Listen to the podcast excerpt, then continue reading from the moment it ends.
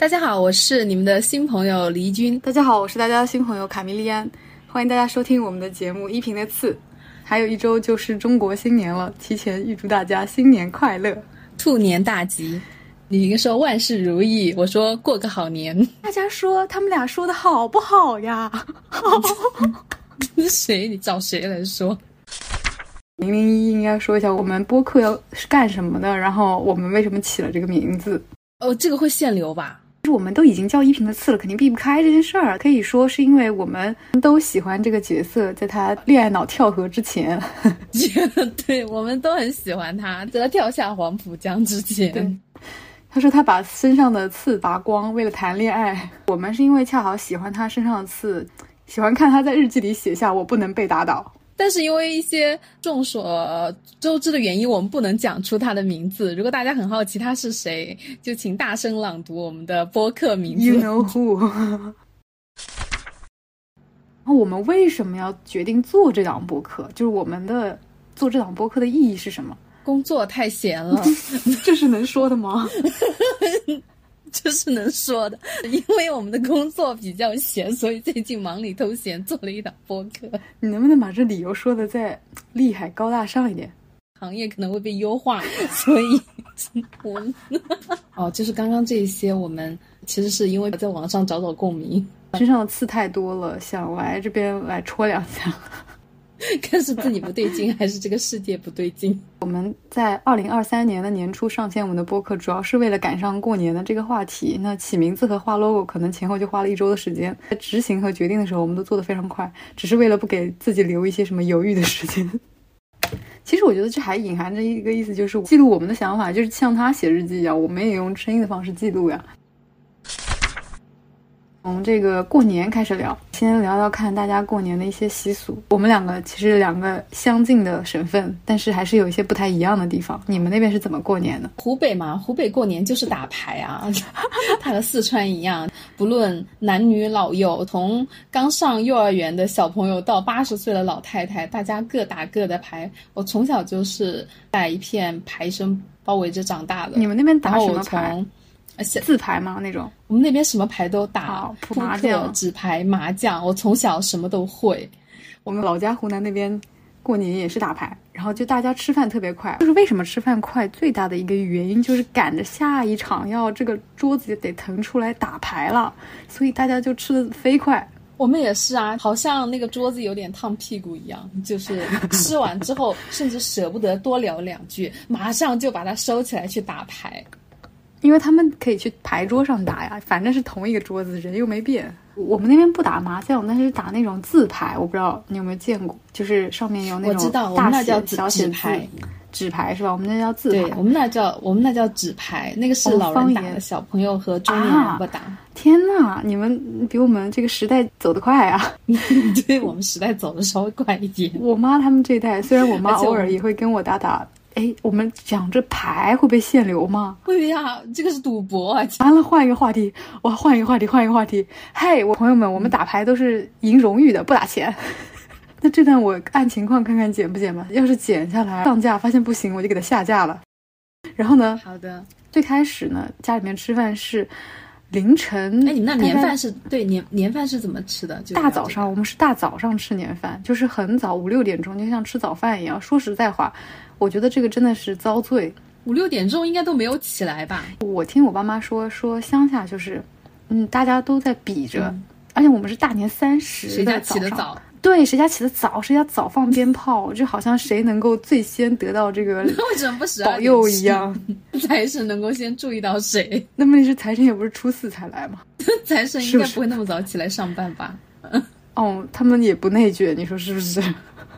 但 是，但是这些，但是这些过年的人特别内卷，他们就非得看谁家起的早，然后就谁先把灯亮起来吃早饭。但但我们家现在是已经已经改成了中午吃了。你们脱离了那个内卷的环境？对对对，这非常人性化的，因为我们现在 全家都搬到外地来了。哎，那我问一下，你们那儿起的最早的记录是多少？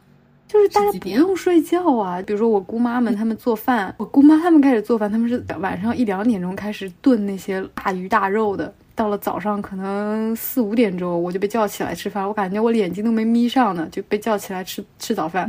完了，你想象一下，就是一早上人又没睡醒，眼睛眯蒙着，嘴里什么味道都没有，但是看着一桌子那个大鱼大肉 的那种感觉，实在是吃不下。就是六点吃完之后呢，吃完之后开始打牌啊，不对，也不是打牌，那个时候因为太早了，大家确实有点没睡醒，可能就还会补会儿觉。吃完年饭回去睡，回去睡一个回笼觉。对对，然后起来打牌。对，就是到了可能中午晚上就就差不多就热闹起来，大家这个精神恢复了之后就继续打牌。哎，不能说打牌，每一次一说打牌，我不都得要给他解 掉吗？为什么？就做一些大家都知道的事情。嗯，我们做一些切磋技艺。啊，然后呢？然后切磋完就就就睡觉了，等到大年初一，对吗？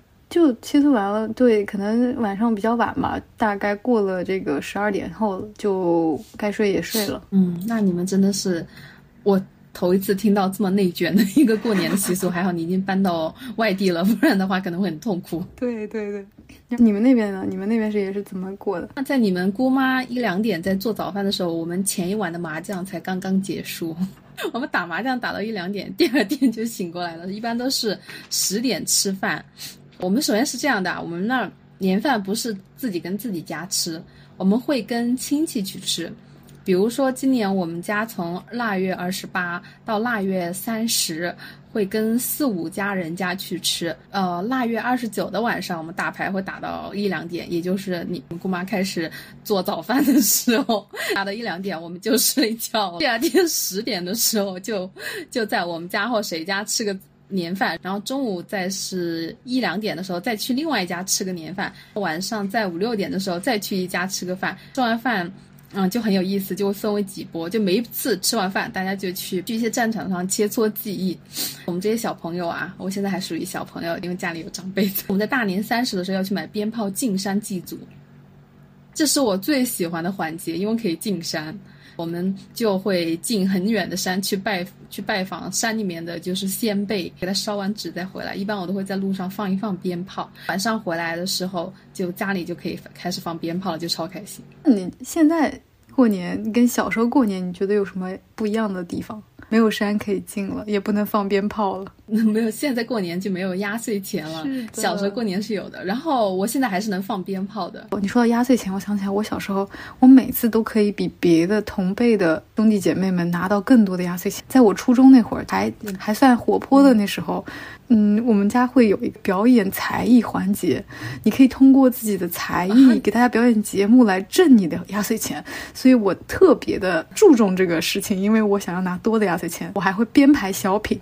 做一些那种搞笑段子，从小就有这方面的才能。所以我问一下，你这个压岁钱跟之前那个是叠加吗？对啊，叠加叠加，就这一份，就是在大家给过我的基础上，再有一个像文艺汇演表演的现场，然后我就在那个客厅里边给大家表演。完了之后，大家就会啊说表演的好，表演的好，就会再给我一次压岁钱。天哪！你们那大人都不打牌的吗？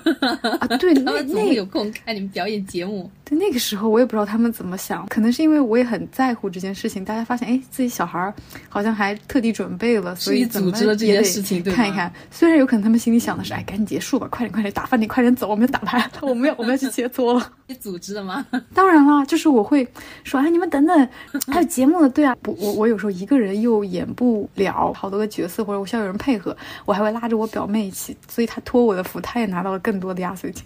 我觉得你们吃饭也卷，拿压岁钱也很卷。这嗯也是，我们没有那么多额外的压岁钱，因为大人们都在打牌，是你拉不回来。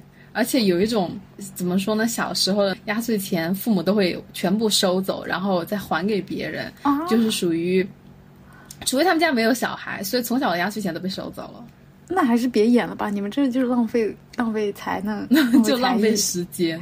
对呀，是的。但是我脸皮很厚，上了大学我都在要，他们都不给，说你都上大学了，这个理论上不用给我了。然后我会跟他们说，我都没有结婚。呃，这个事情直到我二十五岁啊，他们真的不给了。但是你如果你现在让我给大家演一个，我肯定拉不下这个脸来，因为长大了脸皮这个薄了哈。而且我我如果说能够给我一个合适的价格，我是可以把这个当做一份工作来做的。如果这个东西变成了一个工作，我可以脸皮变得很厚，我能够立马说服我自己。可见我们家的这个赚钱的价值导向对我的教育影响之深。哇，你们家真的好励志，这个跟我所了解到的。呃，是有点不同了。好像很多网友啊，以及身边的朋友，他们比较痛苦的环节就是小时候被逼着要在大人面前进行才艺表演，比如说跳个舞啊，呃，弹个琴啊，叫个人呀，表演一段。呃，当然可能还没有到表演小品、无厘头小品这么高端的一个要求啊。啊，所以他们的问题是出在他们没有给钱，对吗？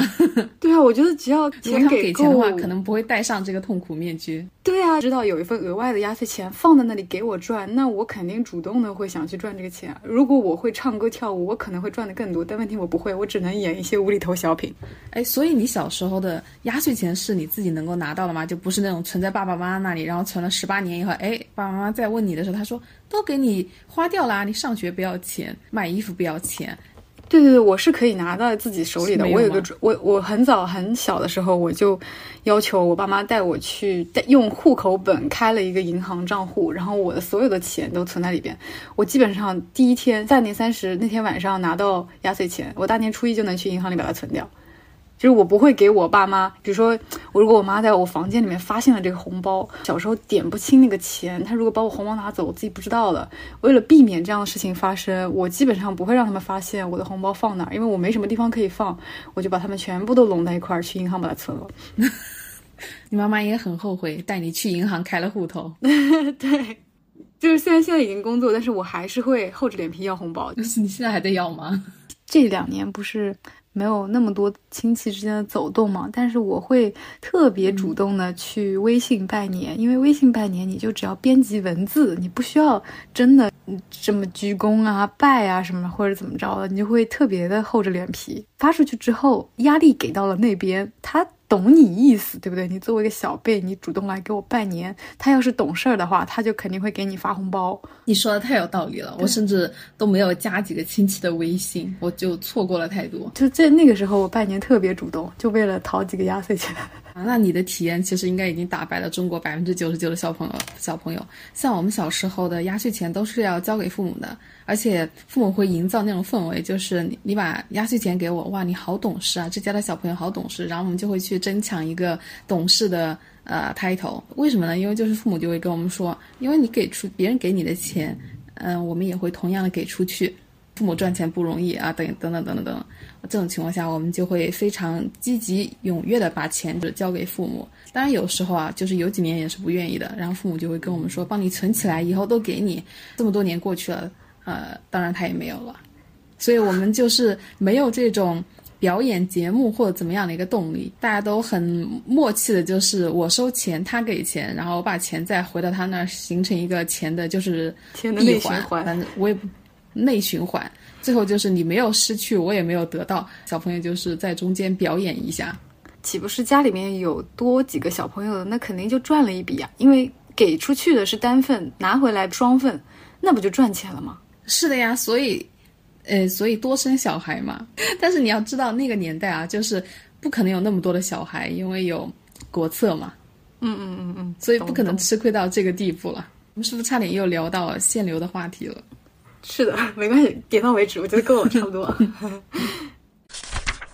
就刚才就说到了，就准备年夜饭呀。我们两点钟准备年夜饭，我们家年夜饭都是我姑妈们准备的，因为我好多个姑妈，然后大家就晚上就就啥都反正都是他们做的，嗯，都是我姑妈做的。我们家的年夜饭，呃，妈妈准备的，呃，因为我奶奶有个规矩，我妈妈回来之后，过年的时候她是不需要动手的。因为她这个时候就是家里面的女主人，所以她基本不帮忙。这个事情，婆媳两个人吵过很多次，但是她还是坚持不帮不帮我妈妈。过年的时候，他的身份要拿起来，所以我妈妈过年就比较惨，她只能撺掇我爸爸帮她做事。但是我爸爸其实做的也不多，所以说年夜饭基本上都是我妈妈在很辛苦的在劳碌。呃，就我们那儿会炸丸子啊、包饺子啊，各种这个都是我妈妈在操持。而且一般像这种年夜饭的菜都是特别大的菜，那种特别大的菜其实很难处理，包括什么大猪是的剃膀子、去毛啦，这样那样弄了。反正因为我不会，但是我大概也能知道非常的辛苦。是的，哎，我问一下，你们那儿对菜的份数和有要求吗？嗯，份数我不太清楚，但是有几个嗯保留款的菜，就是一定会出现在桌上，比如说卤鸡爪。卤鸡爪这个时候在菜桌上、餐桌上面，它就不再叫卤鸡爪了，它有了另外一个名字，叫做抓钱手。听上去好吸引人。对啊，然后，嗯，比如说我妈给我夹菜，就是来多吃几个抓钱手，多抓点钱。这个菜它赋予了一种新的生命，它不再是它菜本身，它有了一种意义。好的，今年过年我们家的卤鸡爪就叫抓钱手了。那我想想，我们还有还会来一只整鸡，这种应该会有吧？就整鸡可能是在。吃年夜饭之前，先大家家里面先拜一拜，为了祭祀一下家里面的什么老先人之类的，然后就会有只整鸡，还会有一条整的鱼，嗯，还可能会有那个猪蹄膀。猪蹄膀虽然不知道为什么，但是可能就在象征着一种大鱼大肉吧，它就是大鱼大肉的代表。我们首先，我们一定要有的菜，一碗象征着团圆的菜，鹌鹑蛋、肉丸子、火腿做的汤，可香了。我们家可能是没有团圆的需求，大家一心只想搞钱，全是这种乱七八糟的这种菜。但是我觉得抓钱手真的很有意思。我饭桌上的潜规则，我们家有个潜规则是这样，就是有一个位置，它是背后靠着墙，它是面对着整一个客厅的。从那个位置的优越性来说，它就相当于是家里的主主位。那个位置呢，有一种默认是我爸的位置。说很多人来我家吃饭。大家都在，就我爸可能有点事儿没回来，大家会默认把这个位置空出来，就等着他回来坐这个位置。总觉得家里主人还没回来。我看到我发现了这一点的时候呢，我觉得特别不爽。然后我觉得应该是你的吗？对，对。然后我说我才是这家的户主。然后，对啊，只要我意识到这些事情的时候，我就会特地的去坐到那个位置上，也不管别人。在干什么？除了我爸，他人都齐了，招呼大家。我说：“哎，来来来，大家开始吃了啊！”我说：“不要客气，不要客气，马上。”我说：“我爸马上就回来了，不用等他，不用等他。”我说：“不用客气，大家先吃。”然后就坐在那个位子上吃。其实有时候家里面人真的非常多，过节的时候，但是座位是有限的。我有些姑妈什么的，他们就会非常主动、自动端着碗、夹了菜去边上吃，自己看着电视，觉得还挺乐意这种。但我觉得这是一种自豪感，权力的让渡。对，但我觉得这是一种权力的让渡。他们会觉得这是一种自己在做付出吧，他们不想要坐这个位置，他们挺自豪。但我反正，嗯，观察到了这一点，且我想反着来。我们我们那儿是这样的，我们那儿的年饭可以高达三桌，就是我们家的团年饭。嗯，你们家多大房子呀？我天呐！因为真的请了很多人，可能会有三桌年夜饭。我们会把有男主人在的和那个家里的长辈在的那个，你可以理解为主桌吧，因为基本上就是你想坐哪个都行，但是大家会默认有男主人在的那一桌是需要喝酒，需要喝酒的。对，这就是，然后那一桌潜规则嘛。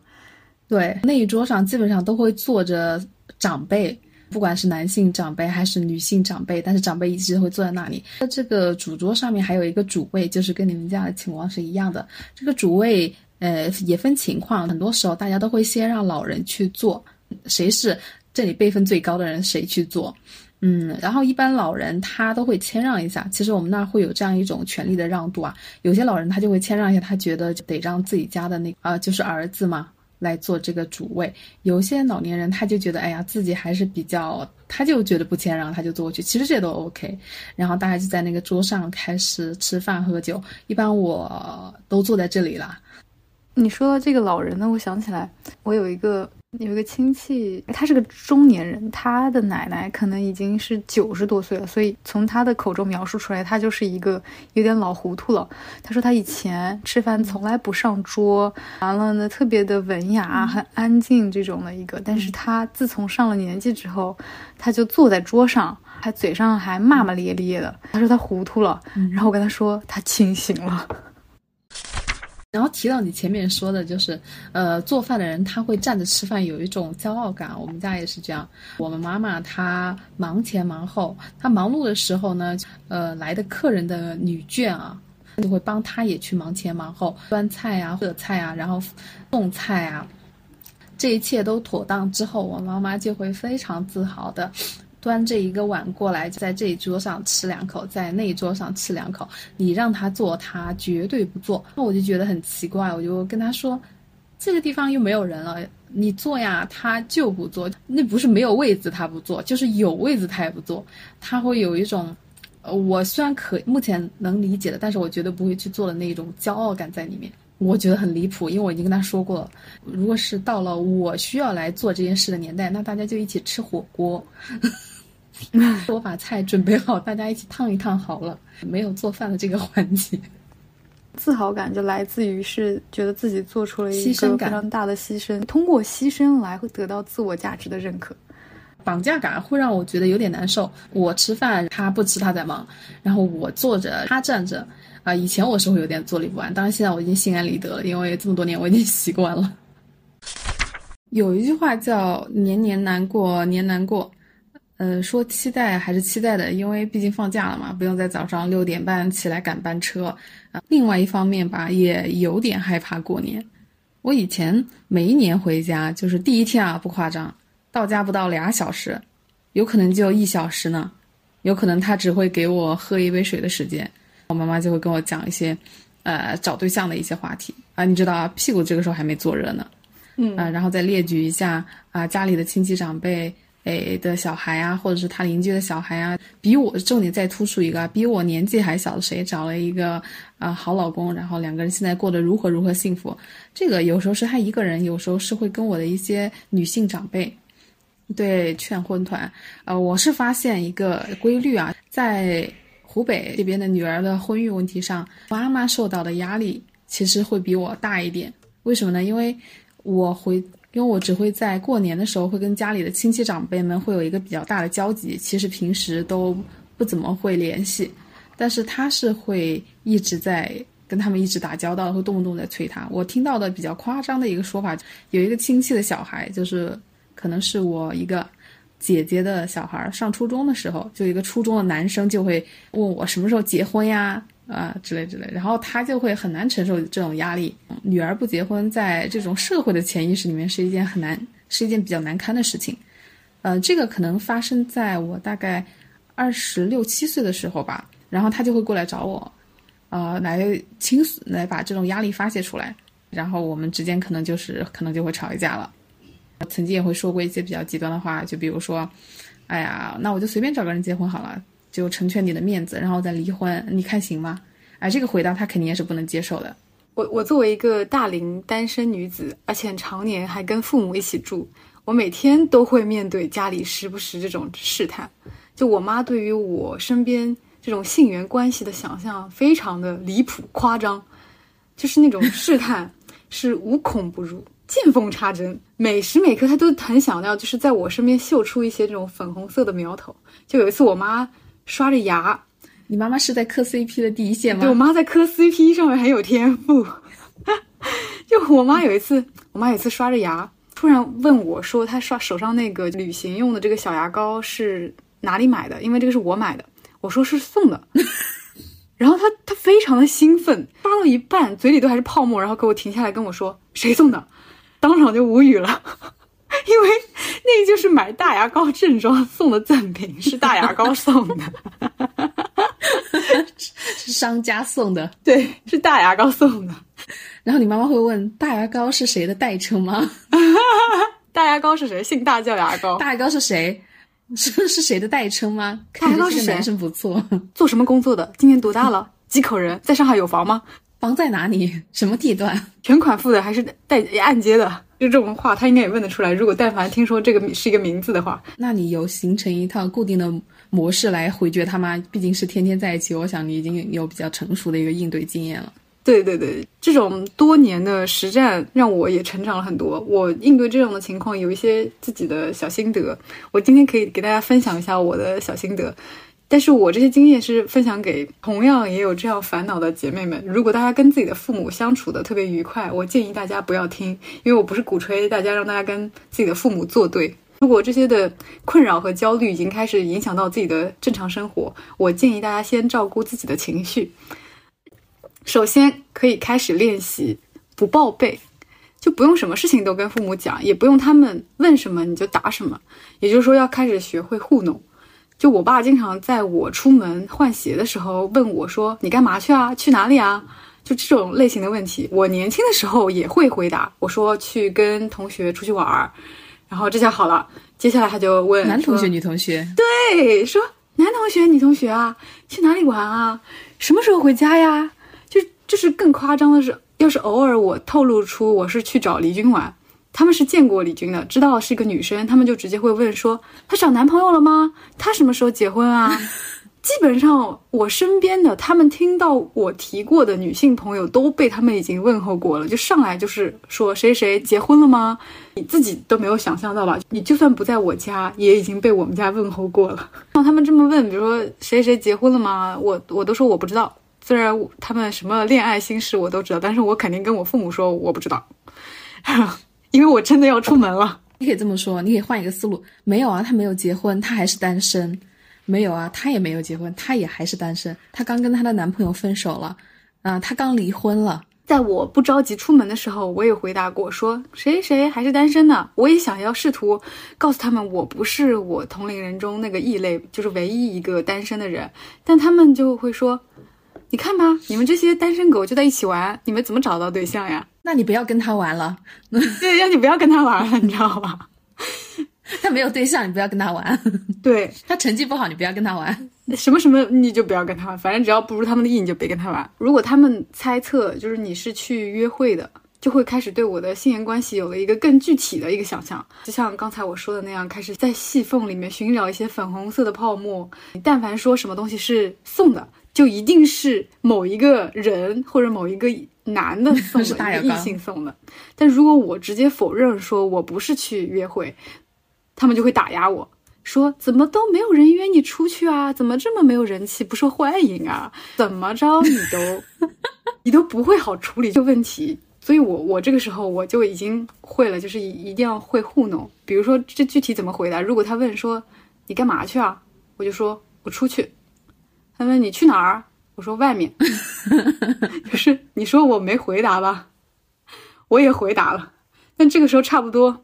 我已经换好鞋了，就是出门都已经把门都带上了，这个问题就已经结束了。那他们回来会盘问你吗？因为他你总得回来呀。我回来就很晚了呀，大家都睡了呀，门一关，啥的事儿都没有了。第二天就有第二天的问题了吧？然后我父母还经常会问我一些关于我的一些消费或者我买的东西，他们这个多少钱？就以我对我父母辈的了解，不管你说的数字对他们来说是一个高的或者低的，都捞不着好。就跟刚才一样，如果他们觉得高了，就会说你乱花钱或者不懂生活，被忽悠了；但如果价格是出乎意料的低，那我这东西肯定不好，不正宗，我被骗了。就就更不要说有一些这种价值，就是你消现在消费的这个高和低的判断，两代人的这个区别本来就很大，对吧？有些东西他们看起来觉得是完全不需要花钱购买的，比如说你花钱去健身房运动，对他们来说这就是交智商税。你健身房运动花这么多钱，楼下哪里不能运动？小花园、广场啊，这么多人一起跳舞，哪里是要花钱的？这都是免费的。啊，我觉得有可能是因为前面这个呃婚育问题没有解决，所以以至于他们看你哪儿都不顺眼，所以要处处挑刺。如果你试着回答哦，我跟一个朋友去健身，那这个时候他就不会说啊健身啊，他会说是谁，男的女的。完了，那那不是问题又回来了吗？比如说我说我是去运动，他们就会觉得你一定是在健身房遇到了一个你心仪的对象，你想要在那边对你想要在那边健身，但实际上就是我去的是一家女子拳馆，全是女生。那有没有这样一种可能性？你会编造你你你会编造一个，就是你其实是跟跟一个男生去健身房，就是我暗恋他，我在追求他，然后你就这么先练一年再说，然后一年之后就没有追上他。啊、我以前有编造过一段我有男朋友的一个经历，他们就问是谁，我就说外地人，他们就问干什么工作的，我说万一分了呢，就编造一下。然后第二年的时候又在问的时候，我就当时想的是，第二年要么他分了，要么就他死了，反正不要惹我。是因为你跟你父母是住的比较远，你们都没有在同一个城市。但是如果我跟我爸妈天天见面，他们会天天催着让我把这个男生带回家，不管你成没成，先带回家爸妈看看，就会天天因为这件事情来跟你试图交流。所以我是避免这样的事情发生。一般像他问我说这个东西多少钱，我一般回答说报销吗？这个对话基本上 就结束。这个对话基本上就结束了。对，如果不报销，那就不回答。但如果他说报销，那真是太好了。这个事情还有更好的吗？我已经往高了报啊。那如果你开始习惯可以不回答他们，没有任何的负罪感的时候呢？这个时候已经往前一大步了。就是亲戚们问你，你交没交对象呀？赚了多少钱的时候啊，这个心态已经跟之前完全不一样了。因为这些问题对于你的心情的影响已经开始减小了，应对的时候也会更加的从容。你有试过问过亲戚，你为什么要问我这个话题吗？就这个话题，我不是很想聊。你有跟他们说过这句话吗？我曾经跟我一位女性长辈。诶，问过这个话题，我说为什么我们每次见面你都要问我这个话题？我觉得这个话题会让彼此都不是很开心。如果我真的要结婚或有对象的话，我就会带过来让你知道；如果没有的话，你问我，我们就会不开心，这样我们的关系就会不如以前好。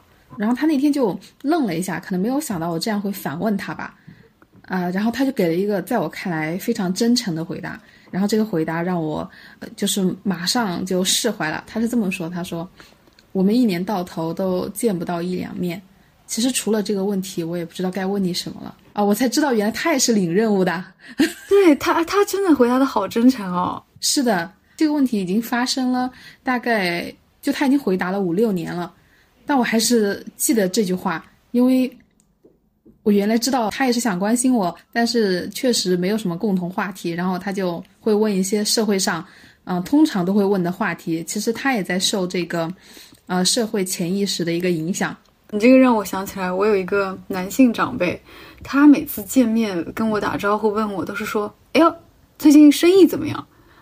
我听到这个问题的时候，我特别的欣喜。我想，哟，终于有一个亲戚不关心。我这个什么嫁没嫁人这种事情，关心我赚没赚钱，事业上怎么样？我特别兴奋，我真的想跟他分享，说，哎，我最近可能这个生意怎么样啊？我想跟他聊来着。我刚张口来了两句话，他跟我来一句说：“你叉姐姐今年赚了一百万。”叉姐姐就是他女儿。哦，他其实不是想问你哦，他只是预设了一个问题，然后等你回答之后，他就好告诉你，他女儿今年赚了一百万。对，就是他不是说真的问我过得好不好，我赚钱多不多，他是想要确认我过得没有他女儿过得好。他其实是在我们家族里面非常有有有地位的一个长辈，是一个大长辈，所以他肯定会想办法来来针对我。我想想，我避免这样子的祸端，我还是把自己说的，那个。这个这个小心一点。他比如说他说完，那你谁你叉姐姐赚了多少多少钱？我就会说，哎呀，那我怎么能跟叉姐姐比呢？我都是这样回答的，然后就结束了，话题结束。他听到这个他就满意了，就把我放走了，然后我就跟别的小朋友去玩了。我还以为你会说啊，他好厉害哦，那我要买房了，能赞助一点吗？哦，好好啊，这个这个。但实际说实话，我跟姐姐的关系还是很好。就我我没有想要针对姐姐的意思，就是单纯为了想要赶紧从这个长辈的这边的聊天局中把自己扯出来。我不想跟他再继续聊天了，毕竟他也得到了他想听到的答案。哎，我们扯得好远啊！其实我们想聊的是过年的话题，现在已经变成了对长辈的吐槽。回家过年遇遇到的这些烦恼，不就是这些吗？不得要学习一下怎么应对这些烦恼？对。对，然后我还发现啊，就是他们会就接到你前面那个话题啊，他们会问你今年赚了多少钱，会问你的工作怎么样，啊，在这点上其实是很难回答，因为呢很难把握这个尺度。首先呢，我们都知道，虽然看上去衣着光鲜、生活体面嘛，但是其实我还是有比较严重的一个生存危机，因为我的公司我理解可能随时会倒闭。我所在的行业都受政策的导向性比较大，要么就是国家连续发文限制行业的发展。是在这种情况下，啊，就有比较大的一个焦虑。我就觉得自己随时会被开除，即便当下情况下还可以，但是也会有一种朝不保夕的感觉。所以，一般在过年面对长辈在问我今年挣了多少钱的时候，这个话题。我以前我都会觉得很难回答，我会回答就是我工作所在地方的一个平均数。啊，后来我有一次在网上看到一个就是网友的分享啊，他是就是这么说的，他就说哎呀，糊口啦，糊口啦，就是刚好能过完这个月。我不能被打倒。不能被打倒是我们播客的固定环节，分享我们最近在生活中获得力量的时刻。